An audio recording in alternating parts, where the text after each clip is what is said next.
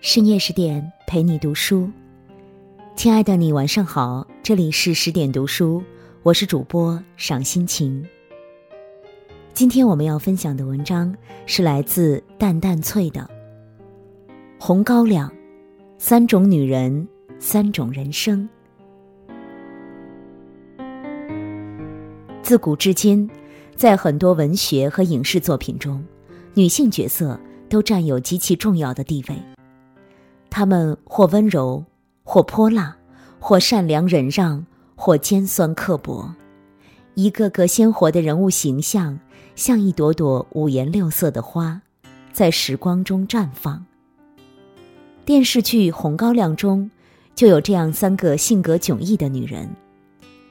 她们一个有勇有谋，一个恪守礼节，一个心比天高，但无一例外的。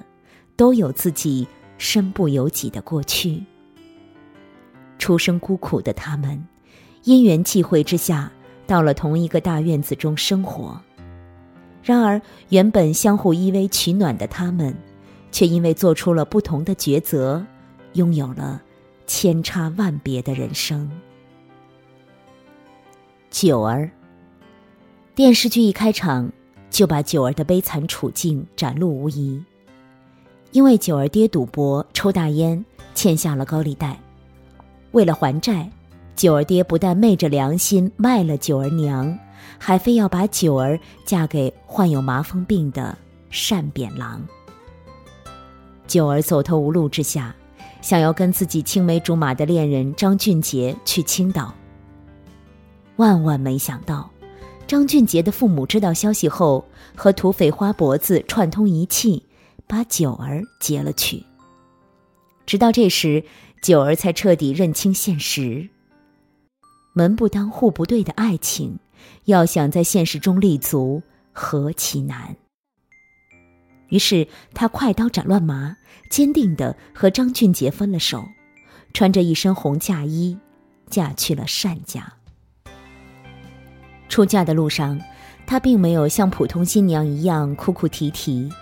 纵然内心百般不愿，可面对自己极力挣扎，也无法改变的现实，他只好选择了暂时屈从。但九儿内心的刚强还在。面对于占鳌和其他轿夫用力颠叫，九儿怎么也不肯求饶，反而大声回击说：“怎么，就这么点力气？”让众人刮目相看，也让大家明白。这个女子不简单。果然，九儿嫁到单家大院后，既没有像嫂子恪守礼节，也没有像别人期待的那样大门不出、二门不迈，反而做出了惊骇世俗的事。她怀了于占鳌的孩子，在于占鳌因为杀人被县长判处死刑时，跑到大庭广众之下喊冤。说自己曾被于占鳌掳走，作为于占鳌不在场的证据。在淑贤嫂子屡次三番害他后，他勇敢还击，史记让淑贤身败名裂。可看到淑贤万念俱灰，九儿又放下过往，与淑贤和解，还鼓励淑贤不要总是活在条条框框里，要勇敢的。追求自己的生活，他渴望爱情，也有足够的理性。他不和张俊杰在一起，也没有同意与战鳌的求婚。一个人带着俩孩子，支撑起单家酿酒生意。哪怕心中再不舍，他都知道如何做才是对自己、对孩子最好的抉择。在那个封建礼教甚严的时代，九儿的所作所为无疑是引人不齿的。有人说九儿心硬，也有人说她不守妇道。但是，也正因为她身上的这种敢爱敢恨、敢于反抗生活、反抗命运的精神，才让她的一生活得恣意张扬。有人曾说，女人这一生。最要紧的是得学会爱自己。你可以善良，但你的善良要带着锋芒。你可以憧憬爱情，但一定要懂得及时止损。不管原生家庭多不幸，不管人生境遇多坎坷，我们都要努力在暗淡的生活里，活成自己的一道光。淑贤和九儿的敢于反抗不同，淑贤是一个在三从四德礼教中长大的女人。她刚和未婚夫订婚不久，未婚夫就因病去世了。她抱着牌位嫁进单家，这一熬就是十年，一个人的日子不好过。多少个夜晚。淑贤都在自己的小院子里来回走着，月色凄清，他的影子孤孤单单映在冰凉的石板上，说不清的孤寂和苍凉。无聊的时候，他染上了抽大烟的习惯，每天抽着大烟，数着豆子，是他在暗淡生活里唯一的乐趣。这样平静如死水一样的日子，从九儿嫁进单家那天开始就戛然而止。九儿说话直接，敢做敢当，言谈举止之间带着一股男子般的豪爽。不管是成亲当天坚决不同意和鸡拜堂，还是和与战鳌相好，都让活得隐忍压抑的淑贤感到头疼不已。可为了九儿肚子里的孩子，为了单家的家产不被二叔三叔夺走，淑贤都忍了。但最让他无法忍受的是单家众人对九儿的交口称赞，还有罗汉对九儿的支持与信任，这让淑贤敏锐地觉察到，自己的当家大嫂地位已经受到了严重威胁。他开始设计陷害九儿。在九儿难产、奄奄一息之时，弃之不顾，甚至后来还买通了土匪花脖子，让花脖子把九儿劫走。淑贤的所作所为，终于让妯娌俩的关系降到了冰点。九儿看出淑贤内心的寂寞，于是让哥哥找来玉郎，故意勾引淑贤。然后又在淑贤动心之际，带着几个伙计将二人抓了个现行。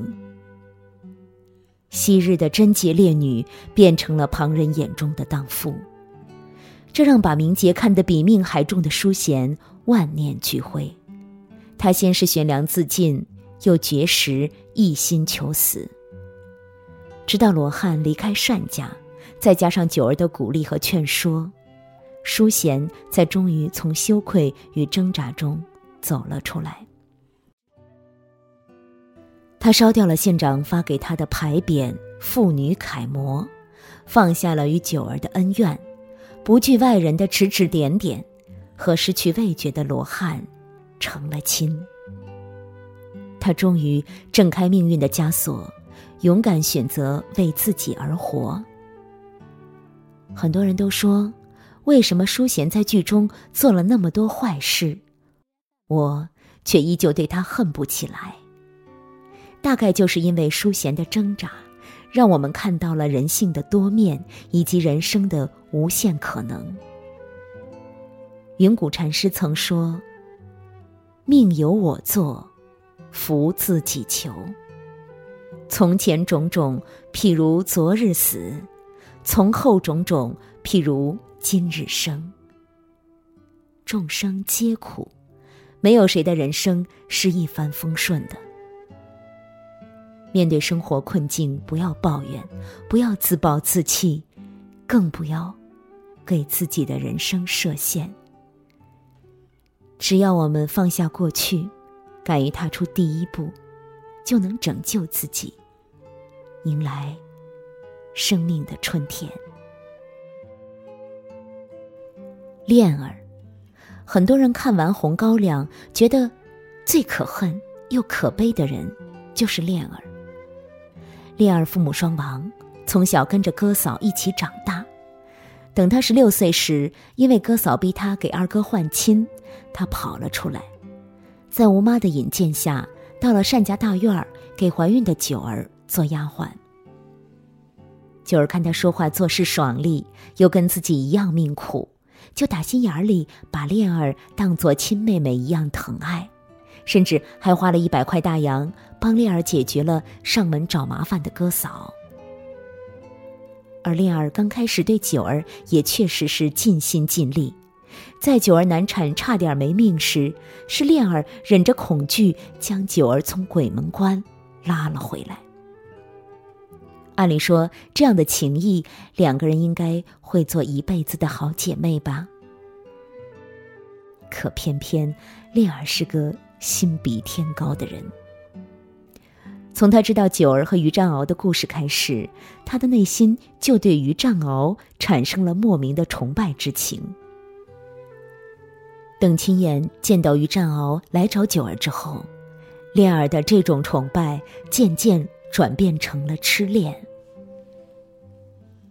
在九儿为了孩子的将来要跟于占鳌一刀两断时，恋儿抱着于占鳌说：“我喜欢你。”喜欢的都快疯了，无论你上哪儿，我都愿意跟着你。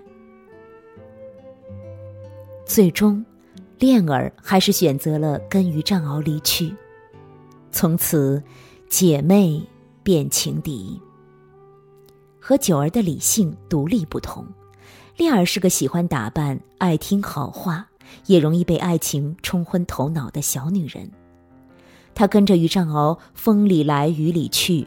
过着极其动荡的生活，一心想为于占鳌生儿育女。在知道于占鳌对九儿始终念念不忘之后，醋意大发，做出了错误的抉择。他听信别人挑唆，假意回到九儿身边认错，又趁机带走奇官最终让自己和奇官惨死。这样的人生。不可谓不悲剧。常言道：“人贵有自知之明。”尤其对一个女人来说，如果认不清现实，盲目的把崇拜当爱情，哪怕对方不爱自己，也要飞蛾扑火，只会白白葬送自己的幸福，悔之晚矣。就像那句话说的。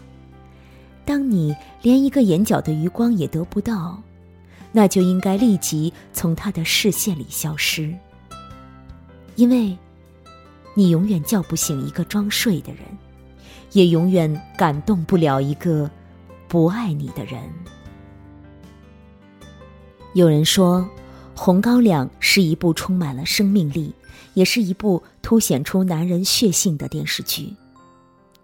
然而，我却觉得这也是一部表现女性挣扎和苦难的影视。九儿、淑贤、恋儿，三个女人，三种性格，三种不同的人生。九儿就像山野中的红高粱，不妥协，不放弃，活得自信从容。淑贤就像天边的月亮，从寂寞凄清。走到圆满淡定，恋儿就像失去方向的飞蛾，因为执念，一步步走向深渊。当凄美的歌声响起，一切都在夕阳中落下帷幕。但他们的故事却给我们带来更多的启发和思考：到底怎么做才能过好这一生呢？也许就是淑贤说的那句话：“这辈子只能靠自己，靠不得男人。”愿你我都能在这苍茫大地上活出自己的精彩。更多美文，请继续关注十点读书，也欢迎把我们推荐给你的朋友和家人，让我们一起在阅读里成为更好的自己。我是赏心情，我在美丽的渤海之滨，山东龙口，向您道声晚安，晚安喽！用我的声音让您安静而丰盈。